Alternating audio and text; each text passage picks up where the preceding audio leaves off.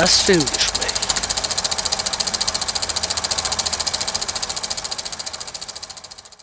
Hallo und herzlich willkommen zum Filmgespräch auf Radio Lora. Sie hören unsere April-Ausgabe. Mein Name ist Sebastian Menzel, mit mir im Gespräch wieder Ingrid Schölderle. Hallo alle miteinander. Und wir unterhalten uns jetzt wieder eine knappe Stunde lang über aktuelle Kinofilme. Anfangen möchten wir heute mit einem Film, der bereits am 23. März ins Kino gekommen ist, Der vermessene Mensch. Und da geht es um die Kolonialgeschichte Deutschlands.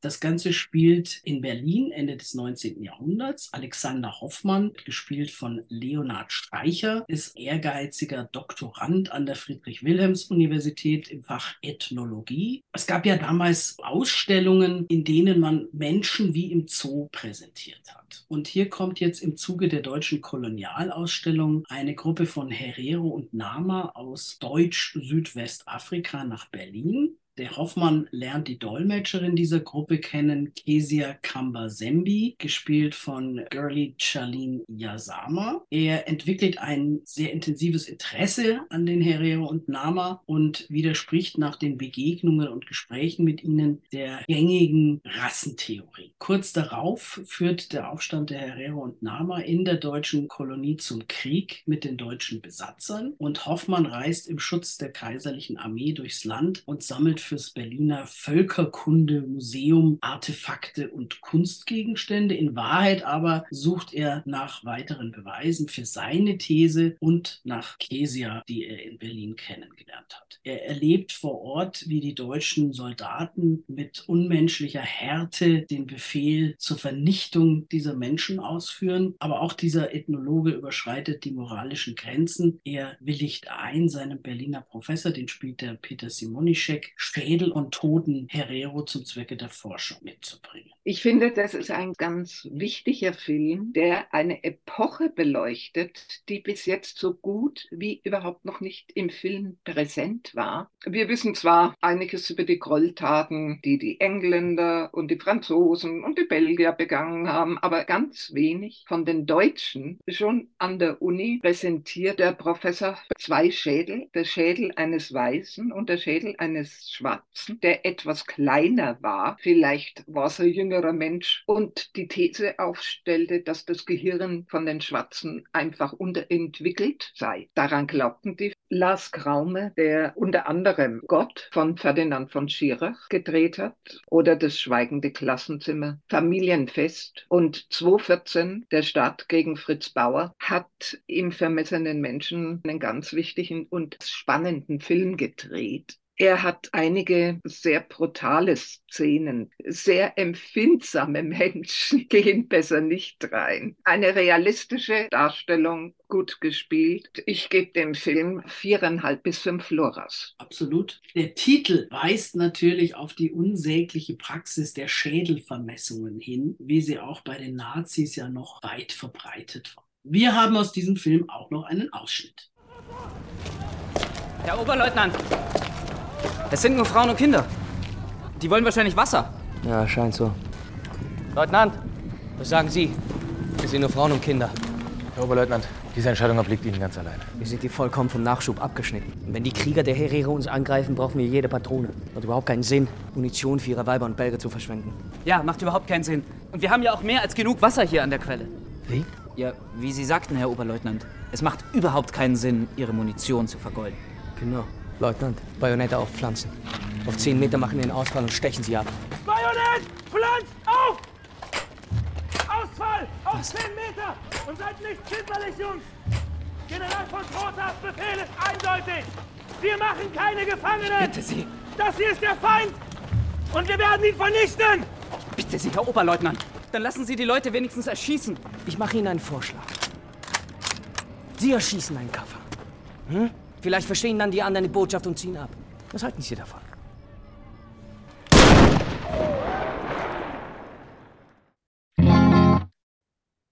Wir kommen zu den Starts vom 30. März. Und beginnen mit Dungeons and Dragons. Das ist ein Fantasy-Film, der auf dem gleichnamigen Spiel basiert. Da gab es auch schon mal eine Verfilmung. Hier geht es jetzt darum, dass eine Gruppe von Leuten beauftragt wird, etwas zu stehlen. Und zwar ist das einmal der Barde Edgin, gespielt von Chris Pine, die Barbarenkriegerin Holga, das ist Michelle Rodriguez, Zauberer Simon, Justice Smith und Fälscher Forge, das ist Hugh Grant. Aber es läuft nicht so, wie es geplant war. Edgin und Holger werden gefangen genommen und müssen zwei Jahre ins Gefängnis im frostigen Eiswindtal. Dann können sie fliehen und müssen feststellen, dass sich Forge zum Herrscher über die Stadt Niewinter aufgeschwungen hat und Edgins Tochter XYZ, gespielt von Chloe Coleman, wurden Lügen über ihren Vater eingeführt. Die schmieden jetzt gemeinsam Pläne, um diese Tochter zu befreien und dem schmierigen Bösewicht ein mächtiges Artefakt zu entreißen. Dafür holen sie sich einerseits den Simon, mit dem sie schon mal zusammengearbeitet haben, und außerdem noch die gestaltwandelnde Druidin Doric, gespielt von Sophia Lillis, und den furchtlosen Xenk Regis-Jean Page. Aber sie müssen schon bald feststellen, dass das noch schwieriger ist. Es geht nicht nur um das Schicksal von Atkins Familie. Ich bin mit gewissen Vorurteilen in die Pressevorführung gegangen. Also man muss dazu sagen, das ist keine Fortsetzung von dieser ersten Verfilmung, sondern einfach in dieser gleichen Welt. Hat mit der anderen Geschichte nichts zu tun und man muss auch den ersten nicht gesehen haben, um den Nein, zu verstehen. Es ist ein ganz eigenständiger Film. Jedenfalls war ich total überrascht er ist spannend, witzig. Der beste Fantasy-Film, den ich seit Jahren gesehen habe. Besser als die ziemlich trögen Herr der Ringe-Filme. Da war auch kein Humor drin. Und man muss leider sagen, Nein. alle Leute, die die Herr der Ringe-Bücher gut kennen und vorher gelesen haben, mochten diese Filme gar nicht so sehr. Das Ja. ist eigentlich nur bei denen angekommen, die die Bücher nicht kannten, weil Herr Jackson leider sehr viel dran rumgedoktert hat. Dungeons and Dragons. Erker und Drachen auf Deutsch. aber gar nicht so viele Dragons. Mit diesem Artefakt, das sie stehlen wollen, kann man einmal einen toten Menschen wieder zum Leben erwecken. Täuschungen und Verfolgungen und alles, was dazugehört. Die Tricks sind sehr gut. Vor allen Dingen ein grandioser Hugh Grant, der ein derart komisches Talent hat. Ein rundum gelungener Fantasy-Film, spannend, unterhaltsam, mit kann man mit den. Jugendlichen reingehen. natürlich auch die Erwachsenen. Wenn man sich echt spannend amüsieren will, ist das genau das Richtige. Dreieinhalb Loras. Na, schon vier. Natürlich kann man das mit keinem großen Drama vergleichen, aber für einen Fantasy-Film gute vier Loras. Bisschen überlang mit 134 Minuten, stört aber nicht. Überhaupt nicht. Gut. Dann kommen wir zum nächsten Film. Ganz was anderes. Maigret. Ich denke, viele kennen natürlich bereits die Maigret-Geschichten. Es gab ja auch schon eine ganze Reihe von Verfilmungen. Es gab vor ein paar Jahren mehrere Fernsehfilme, in denen witzigerweise Rowan Atkinson den Maigret gespielt hat. Das war gar nicht so schlecht. Und jetzt haben sich die Franzosen dieses Stoffs wieder mal angenommen. Das ist der zehnte Maigret. In den 60er Jahren gab es eine britische Serie mit 52 Folgen. Dann gab es eine italienische Verfilmung mit dem Cino Cervi, der in Don Camillo den Pepone gespielt hat. Es gibt eine niederländische mit sechs Folgen, noch eine niederländische. Dann gab es die französische, die die meisten kennen werden, mit Jean Richard mit 88 Folgen. Es gab eine japanische Serie mit 25 Folgen. Noch eine französische mit 54, dann eine britische mit Michael Gambon als Maigret in zwölf Folgen und schließlich die eben schon erwähnten vier Fernsehfilme mit Rowan Atkinson. Diesmal spielt Gérard Depardieu den Maigret. Wir sind in den 50er Jahren in Paris. Es wird eine junge Frau tot aufgefunden. Es ist erstmal unklar, wer sie denn eigentlich war. Sie hatte ein Abendkleid an. Maigret muss jetzt das Rätsel um diese unbekannte Tote, die niemand zu vermissen scheint, die niemand zu kennen scheint, lösen. Maigret ist so ein etwas behäbiger, man kann auch sagen schwermütiger Mann, der da durch das nächtliche Paris tappt. Bald findet er eine erste Spur, aber die Ermittlungen hinterlassen bei ihm ihre Spuren. Je näher er der Aufklärung dieses Verbrechens kommt, desto mehr wird er an ein schmerzhaftes Kapitel in seiner eigenen Vergangenheit erinnert. Der Film ist eigentlich ein bisschen aus der Zeit gefallen weil er sehr konservativ Schritt für Schritt gedreht ist. Regie hatte eine der berühmtesten und am meisten ausgezeichneten französischen Regisseure, Patrice Leconte, der unter anderem die Frau auf der Brücke gedreht hat. Ridicule von der Lächerlichkeit des Scheins, der Mann der Friseuse, die Witwe von Saint-Pierre, ein Versprechen, nur um einige seiner größten Erfolge zu benennen. Natürlich ist Gérard Depardieu nicht unbedingt das, was man sich unter einem Kommissar vorstellt, zu alt und zu dick, aber in seiner Art spielt Depardieu das recht gut.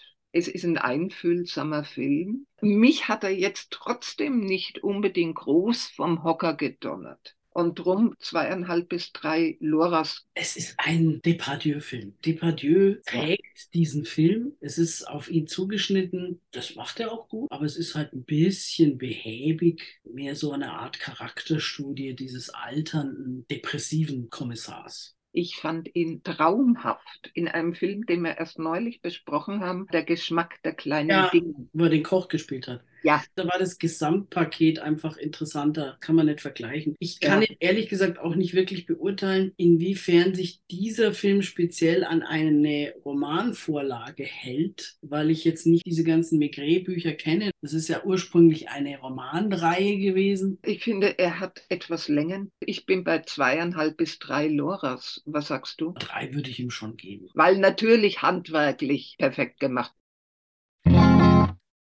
Ebenfalls bereits am 30. März gestartet ist der Film The Ordinaries. Das ist ein deutscher Film und der wird angepriesen als Science-Fiction-Satire. Gedreht hat ihn die Regisseurin Sophie Linnenbaum. Das ist ihr erster Spielfilm. Es ist ein Abschlussfilm von der Filmhochschule dieser spielt in der Filmwelt, die aufgeteilt ist in Haupt- und Nebenrollen. Menschen mit Filmfehlern werden verfolgt und ausgegrenzt. Paula, gespielt von Fine Seidel, ist 16 Jahre alt und bekommt jetzt die Chance, von einer Nebenfigur zur Hauptfigur aufzusteigen. Sie möchte ein Leben mit ihrer eigenen Story, mit aufregenden Szenen und toller Musik und kein Filmdasein führen wie das ihrer Mutter, die als Nebenfigur immer im Hintergrund geblieben.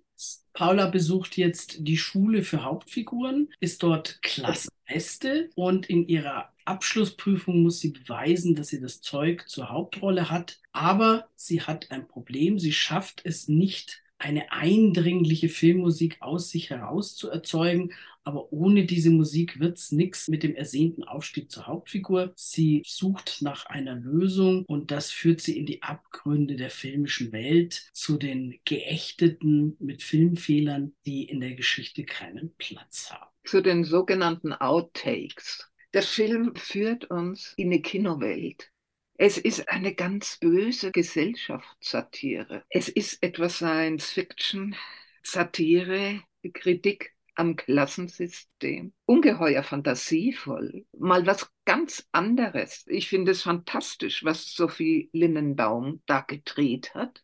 Weil es halt wirklich mal eine Geschichte ist, die wir nicht schon 15 Mal ja verschiedener Form vorgesetzt bekommen haben, wie es ja leider sehr oft der Fall ist. Die Kamera ebenfalls sehr gut. Es gibt Filme von deutschen Regisseuren, aber nicht nur deutsche, äh, mit trögen Tragödien oder oberflächlichen Komödien, die schon eine viel größere Erfahrung haben als Sophie Linnenbaum. Ich wünsche dieser jungen Frau alles, alles Gute und mach weiter so und gebe ihr dafür auch vier Loras. Ja, und aus diesem Film haben wir auch wieder einen Ausschnitt. Paula, kommst du mal? In zwei Tagen ist die Prüfung. Und du stehst kurz davor, vom Institut gesperrt zu werden. Und dir fällt nichts Besseres ein, als sich mit den Outtakes rumzutreiben. Ich war nicht im Outtake-Viertel. Ein Unsinn. Es ist verboten, sich ohne Rolle im Outtake-Viertel aufzuhalten. Du hast so hart dafür gekämpft, diesen Herzleser zu bekommen. Jetzt zeig mir, dass du eine Hauptfigur bist. Zeig mir endlich deine wahrhaftigen Gefühle. Ich versuch's doch.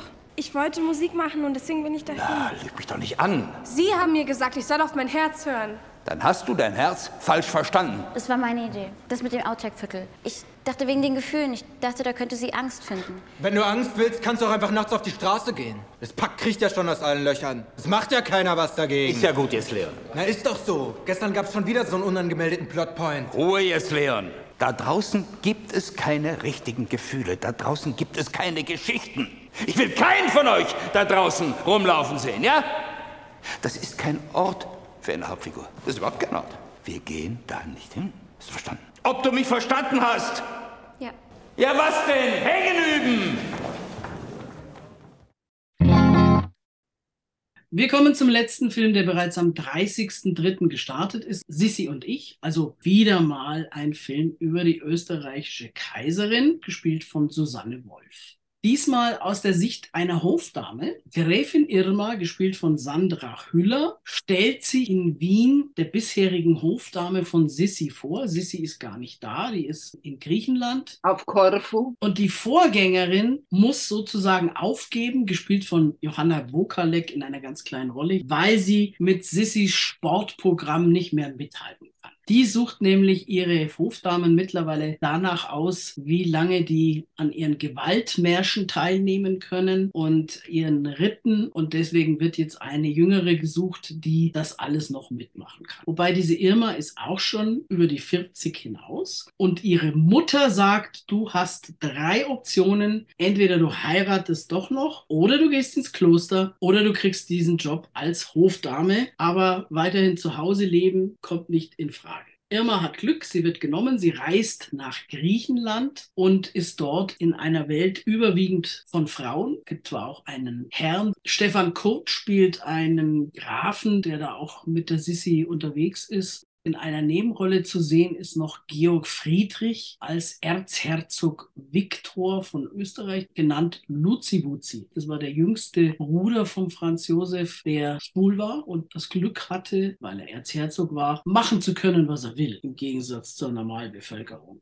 Irma ist fasziniert von der Kaiserin und wird schnell ihre Vertraute, sehnt sich nach deren Zuneigung. Es wird nicht so wirklich deutlich gesagt, aber man kann aus den Andeutungen davon ausgehen, dass Irma lesbisch ist. Irgendwann müssen sie dann ihre sorglose Zeit am Mittelmeer abbrechen, weil Sissi nicht dauerhaft immer nur vor ihrer Verantwortung fliehen kann. Sie muss dann mal wieder nach Hause, sich mit Franz Josef treffen, ein Film über die späteren Jahre von Sissi. Sissi war ja sehr lange auf Korfu in dieser wunderschönen großen Villa. Immer wieder. Sie hat das strenge Protokoll am Wiener Hof gehasst.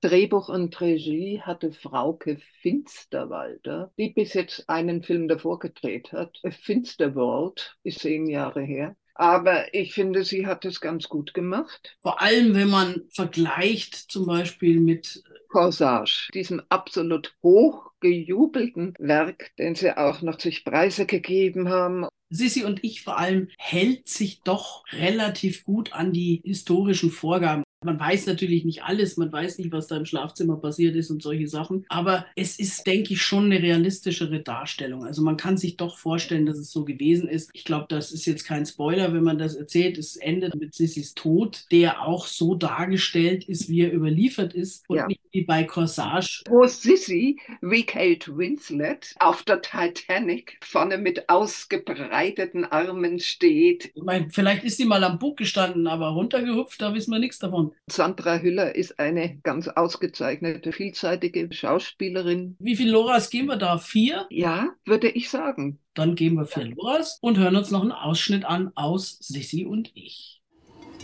Danke. Hm? Ist ja nur lauwarmes Wasser. Tatsächlich. Ja, das regt die Verdauung an. Aber wenn es nichts zu verdauen gibt, dann kann ja auch nichts angeregt werden. Dürfte ich bitte mal das Salz sehen? Danke, ich wollte es nur mal sehen. Der Darm, lieber Luzi Wuzi, enthält die Essenschlacke von vor drei Jahren. Du kannst dir gar nicht vorstellen, was man alles sehen würde, wenn man dich da unten aufschneiden täte. Auf jeden Fall mehrere Hektoliter Offizierssamen. Das ist mit Verlaub das hässlichste, was ich je gehört habe. Du bist wirklich eine Sau. Also mir ist das jetzt hier zu langweilig. Aktion, zack, zack! Tintenfass und Nähnadel sofort. Aua! Ihr sollt jetzt damit aufhören. Du kommst auch gleich dran. Was machst du eigentlich für ein Motiv? Es wird genial. Aber keine Nadel. Sisi, als deine Freundin kann ich das nicht erlauben. Du bist nicht meine Freundin. Wir kommen zu den Starts von heute, 6. April, und beginnen mit Air. Der große Wurf ist der deutsche Untertitel. Wir befinden uns am Anfang der 80er Jahre. Nike-Mitarbeiter Sonny Vaccaro, gespielt von Matt Damon, ist davon überzeugt, dass seine Firma das aufstrebende Basketballtalent Michael Jordan sponsern sollte. Aber sein Boss, der Nike-Gründer Phil Knight, gespielt von Ben Affleck, der hier auch Regie geführt hat, ist skeptisch. So eine Rekordsumme für so einen jungen Spieler auf den Tisch legen und der hat noch keine einzige Minute in der Spitzenliga der amerikanischen NBA gespielt. Aber Vaccaro hat große Pläne und will sogar einen eigenen Schuh für diesen jungen Basketballspieler entwickeln. Die Zeit drängt, auch die deutsche Konkurrenz. Adidas möchte an Jordan ran. Er ist sich noch nicht sicher, wo er unterschreiben soll, aber Vaccaro hat ein Ass im Ärmel. Er hat erkannt, dass Jordans Mutter Dolores, gespielt von der wunderbaren Viola Davis, der Schlüssel zu seinem Erfolg ist. Für welches Unternehmen das Wunderkind künftig auftreten wird, das hängt von der Meinung der Mutter in erster Linie ab. Drei Unternehmen haben sich bemüht um diesen jungen, der beste Basketballspieler, den es je gab. Adidas, das war der Hauptfavorit. Nike und Reebok. Das war genau die Zeit, wo Adi Dassler gestorben war und die Nachfolge nicht so ganz geklärt war. Eine der witzigsten Szenen für mich im Film, das große Meeting mit der Adidas-Delegation, wo die Barbara Stukova Fikati Dassler spielt. Der Manager von Michael Jordan wollte unbedingt, dass Jordan zu Adidas geht. Für jeden Basketballfan ist das ein absolutes Muss. Aber nicht nur das, sondern auch für Menschen, die sich mit Marketing beschäftigen. Das beruht ja alles auf wahren Begebenheiten. Ich fand den sowas von toll gemacht. Ben Affleck hat den wirklich rasant und toll und durchaus witzig gedreht. Die Karriere von Affleck hat natürlich ihre Ups und Downs Downs gehabt. Er hat wieder mal hier mit Matt Damon zusammengearbeitet, mit dem er ja zusammen bekannt geworden ist. Die beiden haben als völlig Unbekannte damals das Drehbuch zu Goodwill Hunting geschrieben und haben das nur verkauft unter der Bedingung, dass Matt Damon die Hauptrolle spielt und Ben Affleck sein Freund, haben dann den Drehbuch-Oscar für diesen Debütfilm bekommen. Und Affleck hat seitdem einiges auch an Käse gedreht, zwischendurch immer wieder gute Sachen. Er ist als Regisseur sehr positiv aufgefallen damals mit dem Film Argo. Hier hat er auch wieder mal gezeigt, dass er wieder mit einem Stoff, der auf wahren Begebenheiten basiert, als Regisseur wirklich was drauf hat. Ja, wie viel Loras gibst du Air? Die Platte hat einen Sprung. Ich gebe schon wieder vier Loras. Okay, A, mag ich Basketball sehr gerne. B, war ich in den 80ern in den Staaten und habe Michael Jordan selbst spielen gesehen. Eines der wenigen unvergessenen Erlebnisse. Gut, also vier Loras für Air, der große Wurf. Ebenfalls heute ins Kino kommt die Kairo-Verschwörung. Das ist ein finnisch, schwedisch, französisch, dänischer Film, aber er spielt im arabischen Raum und ist auch auf Arabisch gedreht worden. Hier geht es um Adam, gespielt von Tafik Bahom. Der ist Sohn eines Fischers und sein Traum ist es, an der Al-Azhar-Universität in Kairo zu studieren. Er schafft es, kriegt ein Stipendium, aber kurz darauf stirbt das Oberhaupt dieser Institution und es beginnt ein politischer Machtkampf um seine Nachfolge. Gegenüber stehen sich die Kandidaten verschiedener religiöser Lager. Da hat der Staatspräsident seinen eigenen Favoriten und der beauftragt den Ermittler Ibrahim, gespielt von Fares Fares, von der Staatssicherheit damit den zu unterstützen. Ibrahim hat seine Informanten. Der Informant wird plötzlich brutal ermordet. Auf der Suche nach Ersatz kommt Ibrahim auf die Idee, den jungen Adam zu engagieren. Der ist relativ naiv, wandelt sich dann aber nach und nach zum talentierten Spitzel, der helfen kann, einige unehrliche Machenschaften aufzudecken. Er scheint aber dabei zu vergessen, wer er eigentlich ist und wohin er gehört. Adam ist vollkommen naiv und im Grunde genommen unschuldig hineingezogen worden in diese riesengroße Intrige an der Ashar-Universität. Nicht eine Uni, wie man sie sich bei uns vorstellt, wo du Medizin und Biologie und Mathe und Philosophie und Jura studieren kannst, sondern es ist eine rein islamische Universität. Fares Fares, ein schwedischer Schauspieler. Der Grund dafür, dass da schwedisches Geld drin ist, dürfte sein, dass Tarik Saleh, der das Drehbuch geschrieben und Regie geführt hat, in Schweden geboren worden ist, in Stockholm und ist in Schweden aufgewachsen. Und der hat erzählt, dass er aber eine Beziehung hat zu dieser Uni, weil sein Großvater dort studiert hat und er hat sich lang schon dafür interessiert und wollte über diese Uni eine Geschichte schreiben und hat diese Geschichte erfunden und zu dem Zeitpunkt, als er das Drehbuch geschrieben hat, gab es sozusagen keinen realen Hintergrund. Und erst als das Drehbuch dann fertig war, gab es plötzlich tatsächlich einen Konflikt zwischen dem Präsidenten der Uni und Scheich al-Azhar, dem Großimam. Und man kann sagen, die Realität hat die Kunst eingeholt. Was auch zur Folge hat, dass Tarek Saleh in der Zwischenzeit unter Polizeischutz steht. Fares Fares hat schon die Hauptrolle in Tarek Salehs tollem Film vorher, die Nile Hilton-Affäre, gespielt einer der bekanntesten schwedischen Schauspieler, auch mit ägyptischem Migrationshintergrund und unter anderem bei uns auf dem Fernsehpublikum bekannt sein dürfte als Kommissar in den Krimis von Jussi Adler-Olsen. Bis auf den letzten leider, da wurde er ausgetauscht.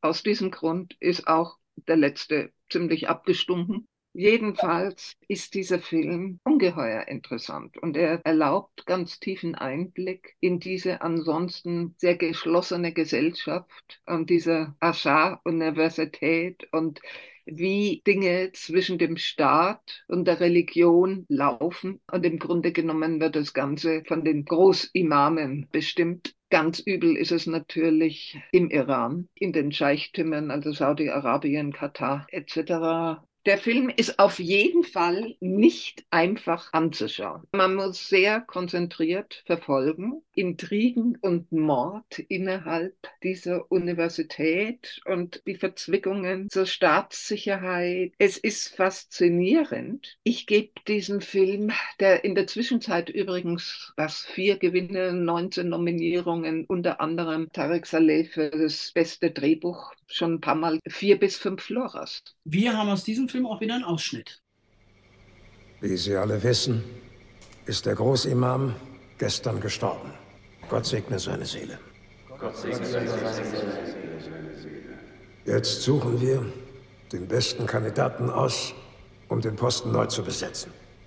Jawohl, ganz recht. Unbedingt. Wen haben wir vor Ort? Wir haben ein, zwei Unterstützer. Ist aber enorm schwierig. Die Lage ist ziemlich verfahren. Sie haben die Statuten geändert, die Idioten. Das bedeutet, der Großimam wird künftig auf Lebenszeit ernannt. Es geht hier nicht nur darum, ab und an religiöse Empfehlungen auszusprechen. Die Wahl des Großimams ist in erster Linie eine Frage der nationalen Sicherheit. Niemand sollte sein Amt auf Lebenszeit innehaben, mit Ausnahme unseres geliebten Präsidenten. Ja, Präsidenten. Das ist nicht gut. Es kann nicht sein, dass wir zwei Pharaonen im Land haben. Sheikh Durrani sympathisiert mit der Muslimbruderschaft. Also mit den Terroristen. Des Weiteren der blinde Sheikh. Er ist äh, einer der populärsten religiösen Führer im Land. Und er gehört keinem Lager an, soweit wir wissen. Der Präsident wünscht, dass es Beblawi wird. Seine Ansichten decken sich mit denen des Präsidenten. Sorgen Sie dafür, dass er gewählt wird. Sie können sich darauf verlassen.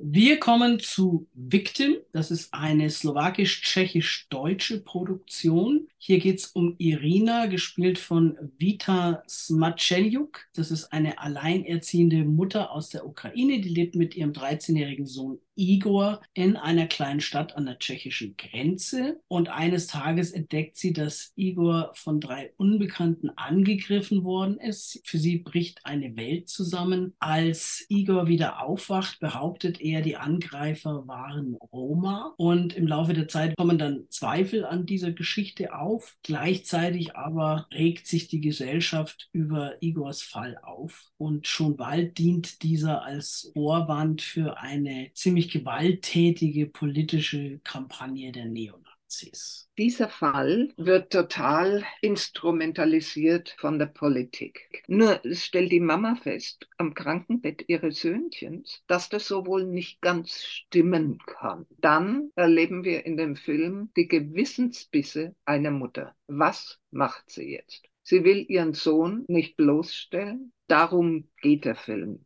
Vorurteile. Der Film hat Längen. Er ist aus der Sicht der Mutter gedreht. Zweieinhalb Loras. Okay.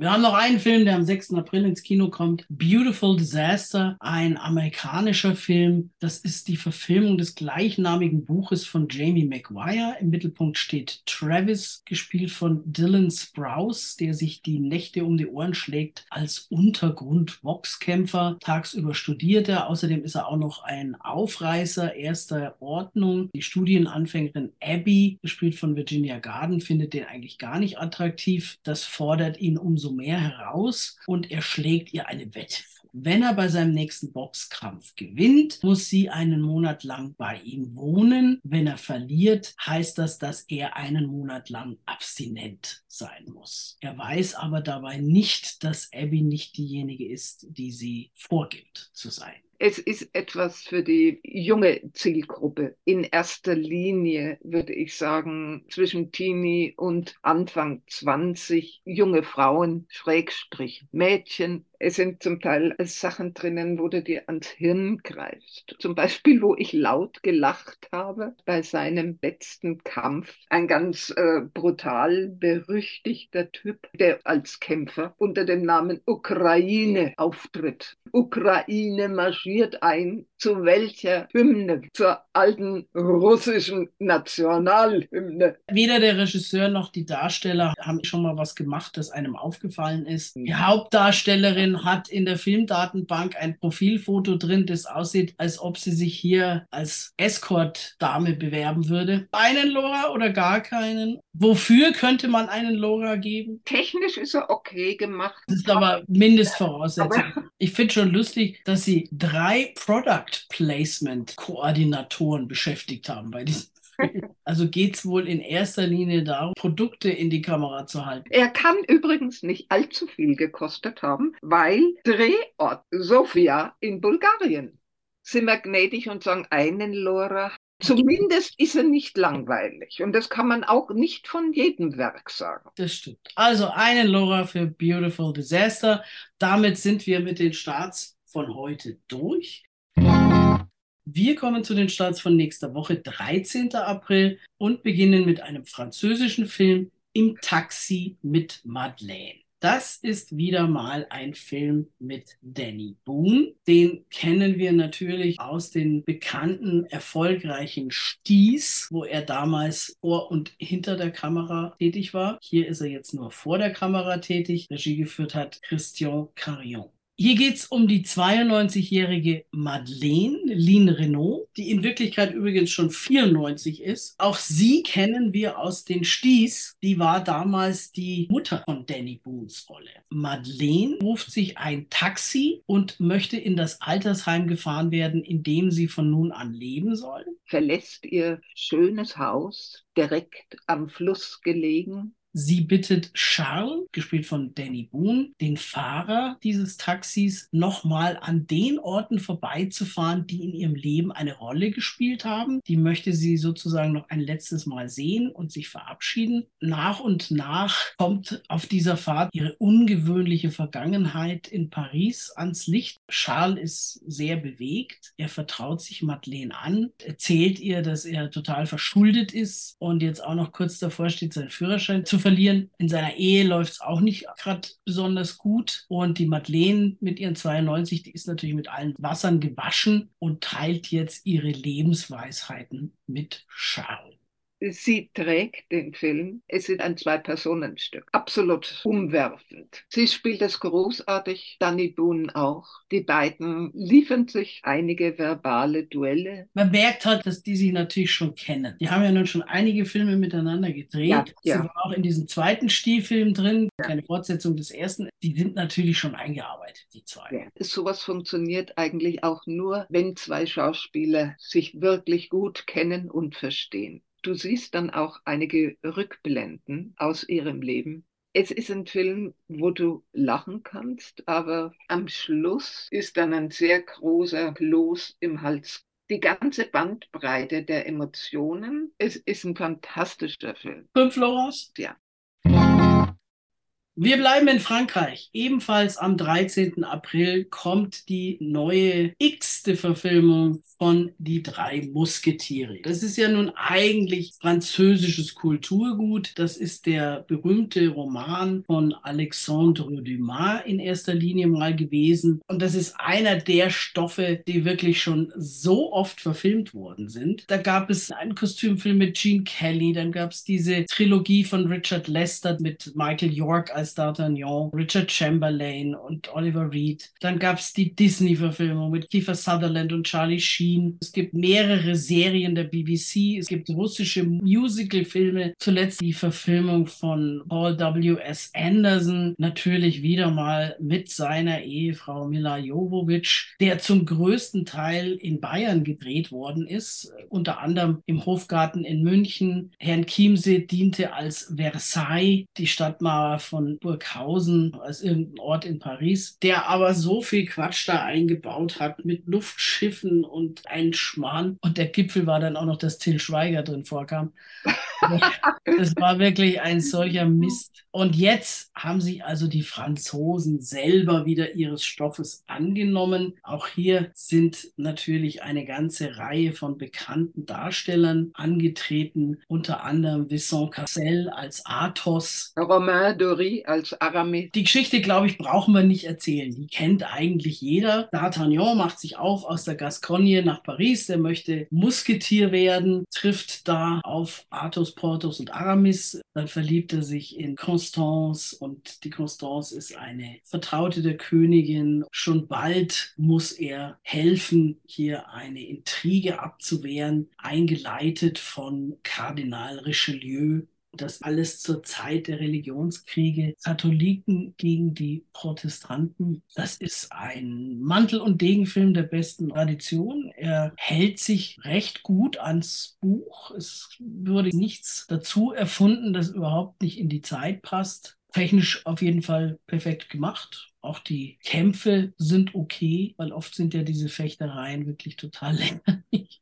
Im Gegensatz zu dieser Richard Lester-Verfilmung, die ja auch ganz nett war, ist dieser Film weniger albern. Lester hatte ja so einen Schuss Humor respektive Albernheit mit drin, die hier fehlt. Die haben wirklich versucht, das ernsthaft und realistisch umzusetzen. Ja. Ich glaube, das ist auch gelungen. Es waren zwei Drehbuchautoren am Werk, Mathieu Delaporte und Alexandre de la Patellière. Die Regie hatte Martin Bourbelon und der hat als letztes Evel in Love gedreht. Die Geschichte über die Entstehung des Eiffelturms. Ich finde sowohl in den Action-Szenen als auch in den Spielszenen wirklich gut. Kein Vergleich zu den Quatschfilmen davor. Wenn man Vincent Cassel und Romain Dury in den Hauptrollen hat, die haben es nicht nötig, Quatschdrehbücher anzunehmen. Man muss dazu sagen, dass der zweite Teil dieses Jahr noch ins Kino kommen wird. Die drei Musketiere Milady. Die Milady, das ist diese Lady de Winter, gespielt von Eva Green hier, das ist von Anfang an als zumindest Zweiteiler angelegt. Und ich fand es richtig schade, wie dann der erste Teil zu Ende war. Ja, es ist eine gelungene Literaturverfilmung. Alles drin. Wie viel Loras? Dreieinhalb bis vier. Ja.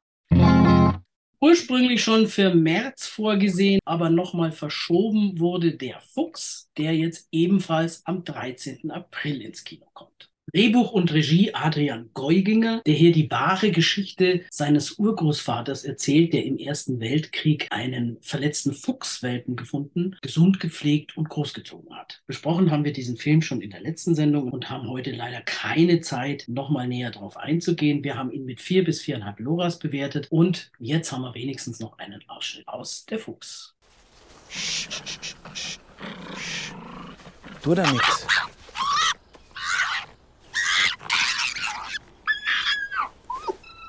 Bist du ein Biss?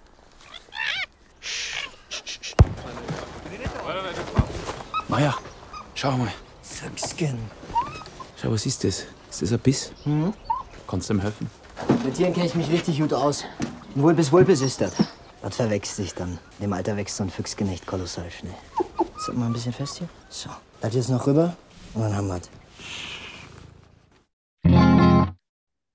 Jetzt haben wir noch einen Film, der ebenfalls am 13. April ins Kino kommt, einen japanischen Animationsfilm. Suzume. Suzume lebt in Kyushu, einer eher ruhigen Stadt, und trifft dort einen jungen Mann, der auf der Suche nach den Türen ist. Sie folgt ihm dann zur Ruine eines Gebäudes und dort finden sie eine freistehende Tür. Und Suzume fühlt sich wie von einer unsichtbaren Kraft angezogen, greift nach dieser Tür und bald darauf öffnet sich in ganz Japan eine Tür nach der anderen. Um das auf der anderen Seite lauernde Unheil abzuwehren, müssen diese Türen wieder geschlossen werden. Das ist ein Märchen in der typischen Tradition der japanischen Anime-Filme.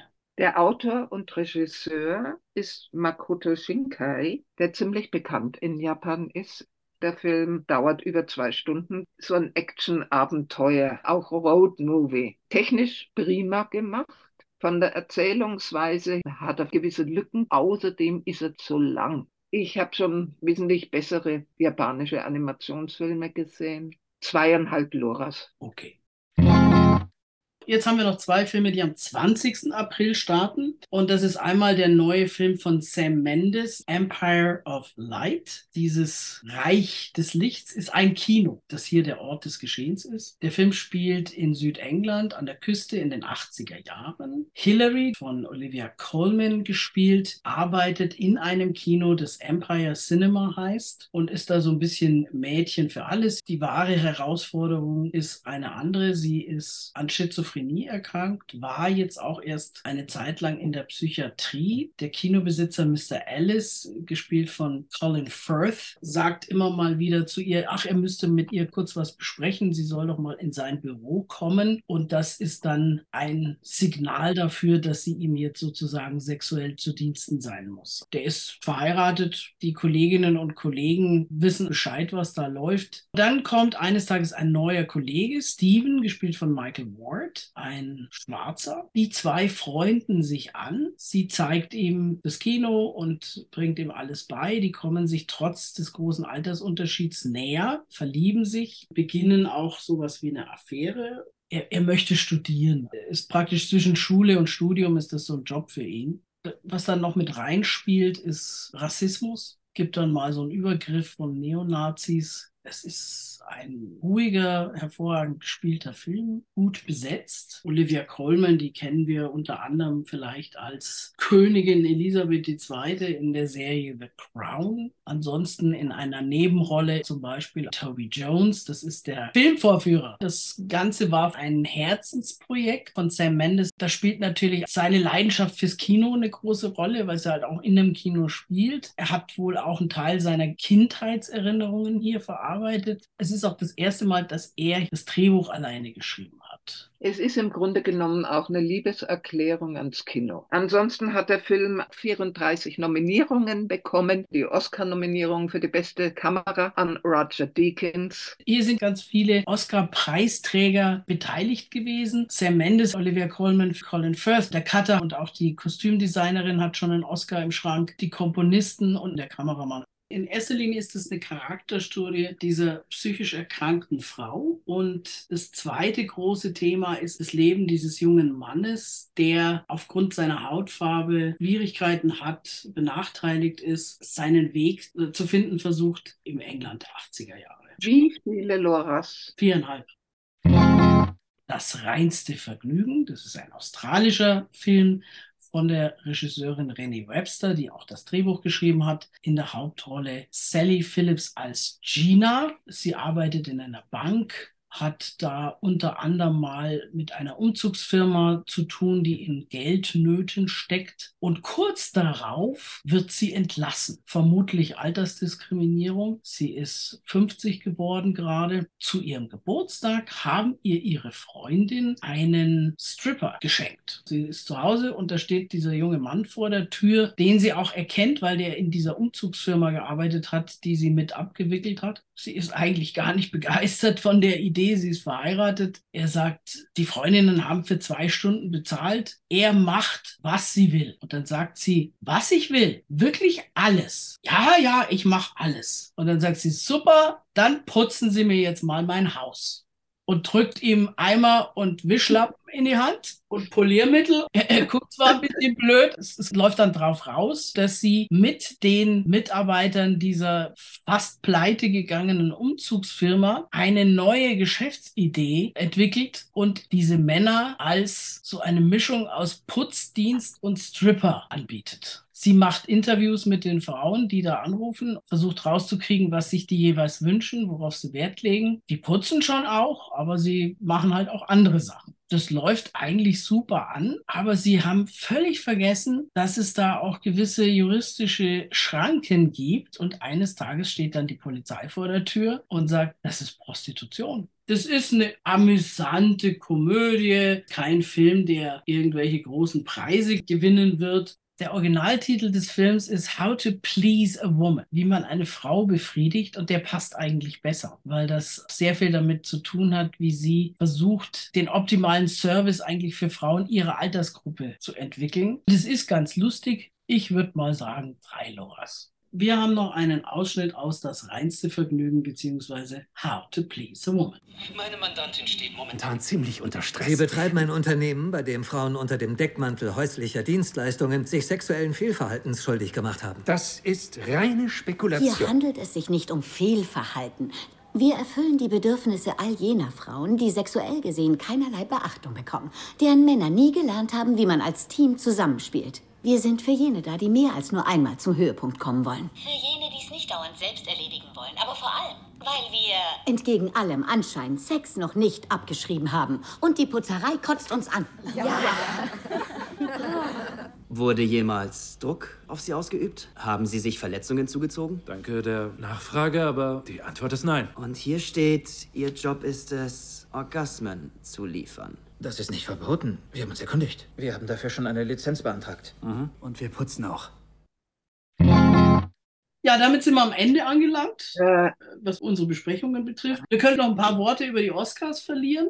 Wir haben uns natürlich gefreut, dass der deutsche Beitrag im Westen nichts Neues sehr gut abgeschnitten hat. Hat vier Oscars gewonnen. Das hat es in Deutschland noch nie gegeben. Unter anderem als bester nicht englischsprachiger Film. Kamera, Filmmusik. Fürs beste Szenenbild hat Ernestine Hipper gewonnen, die aus Mittelfranken ist. Das ist tatsächlich der zweiterfolgreichste Film bei diesen Oscars gewesen. Bester Hauptdarsteller Brandon Fraser für The Whale. Darüber werden wir in der nächsten Sendung mehr hören. Den hat er sowas von zurecht bekommen. Ja. Bester männlicher Nebendarsteller Ke Hui Kwan in Everything Everywhere All at Once. Den hat man auch schon mal vielleicht gesehen, wenn man alt genug ist. Der ist als Flüchtlingskind nach Amerika gekommen und hat dann eine Rolle bekommen im zweiten Indiana Jones Film, wo er der kindliche Sidekick von Harrison Ford war. Dann war er noch in The Goonies. Danach ist seine Karriere zu Ende gewesen. Und jetzt als erwachsener Mann 51 ist er. hat er den Oscar als bester Nebendarsteller. Michelle Yeoh hat für den gleichen Film den Preis als beste Hauptdarstellerin gewonnen. Die beste Nebenrolle Jamie Lee Curtis. auch in diesem Film. Er hat auch den Preis als bester Film gewonnen.